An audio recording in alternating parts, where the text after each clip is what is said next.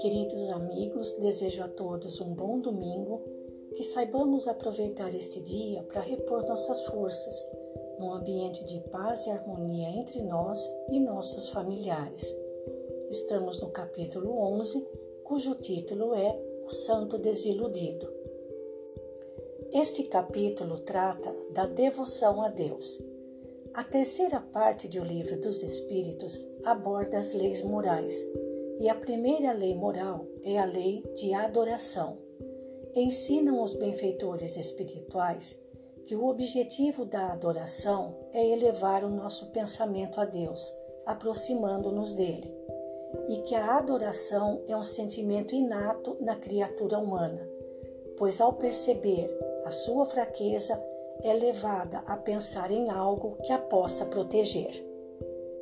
No estudo da lei de adoração, na pergunta 657 do Livro dos Espíritos, Allan Kardec indagou aos benfeitores espirituais se a pessoa que afasta-se da vida em sociedade, vivendo uma vida contemplativa, não fazendo nenhum mal e pensando somente em Deus, se ela tem algum mérito aos seus olhos.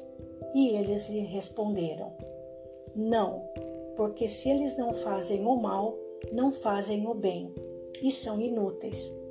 Aliás, não fazer o bem já é um mal.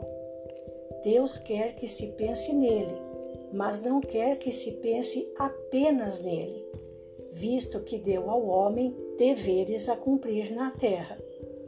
Aquele que se consome na meditação e na contemplação não faz nada de meritório aos olhos de Deus, posto que sua vida é toda pessoal e inútil à humanidade, e Deus lhe pedirá contas do bem que não haja feito. Outro aspecto importante abordado na lição de hoje é a ação de desanimar os outros nos seus propósitos de edificação do bem Matar a coragem, matar a esperança, matar a confiança é falta grave diante de Deus. Este tema nos remete aos Dez Mandamentos.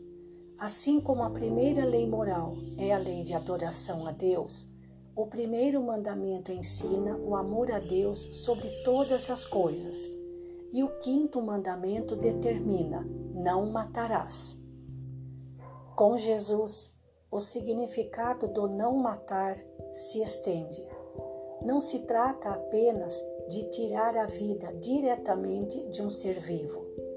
Toda omissão que impeça a vida em plenitude é considerada falta grave diante das leis divinas.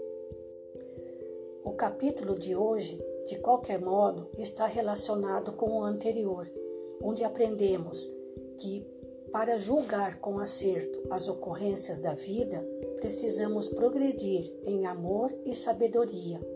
A lição de hoje nos ensina que precisamos ser cautelosos para não cometer uma infração ao quinto mandamento, matando os bons propósitos de progresso espiritual no coração dos nossos irmãos.